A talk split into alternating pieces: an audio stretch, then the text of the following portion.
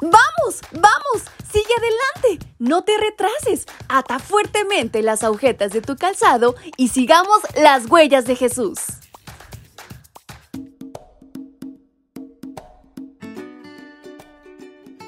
Chicos y chicas, ¿cómo están en esta mañana? Espero se encuentren muy bien, pero sobre todo muy contentos porque hoy estamos de estreno. Estamos estrenando el último mes de este año. ¡Qué alegría, qué nervios, pero sobre todo qué emoción! Bienvenidos sean todos a este su devocional para menores y adolescentes. Y en esta mañana, nuestra reflexión lleva por título Cuidar de los pobres.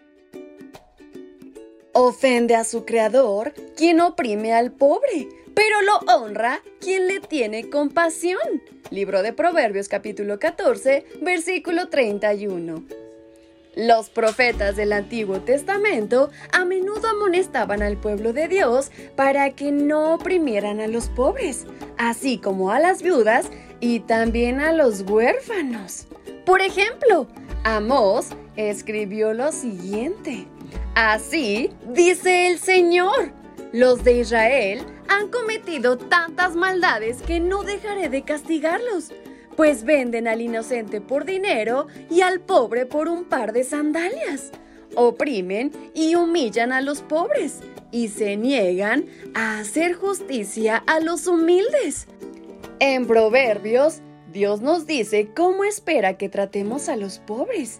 El Señor destruye la casa del orgulloso, pero mantiene invariable la propiedad de la viuda. Proverbios 15:25. No cambies de lugar los linderos antiguos, ni invadas el terreno de los huérfanos, porque ellos tienen un poderoso libertador que saldrá contra ti en su defensa. Proverbios 23, 10, 11.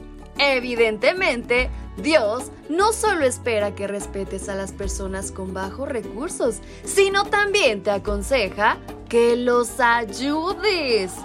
Compartir con los necesitados quite el egoísmo del corazón y refleje el carácter y la misericordia de Dios. En Mateo 25, 31 al 46, Jesús contó la parábola del juicio. Allí dice que cuando Él vuelva, separará a las ovejas de los cabritos.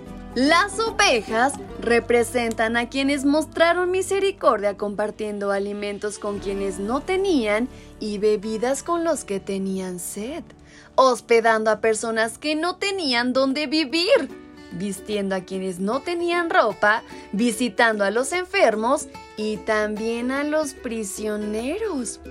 Pero algo importante es que cada vez que ayudemos a alguien, lo hagamos de manera desinteresada, no para salir en una foto y subirla a una red social, ni tampoco para recibir felicitaciones y menos aplausos.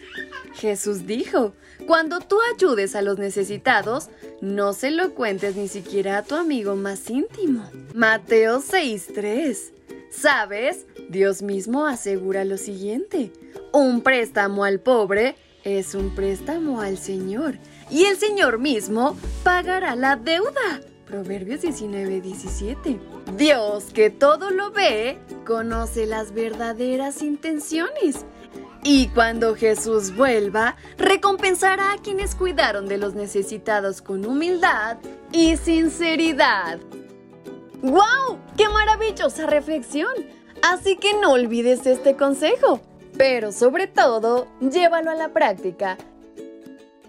Y con estas palabras en mente es como nos despedimos de nuestra reflexión. Su amiga Fabi les envía un fuerte y muy frío abrazo hasta donde quiera que se encuentren. ¡Hasta pronto!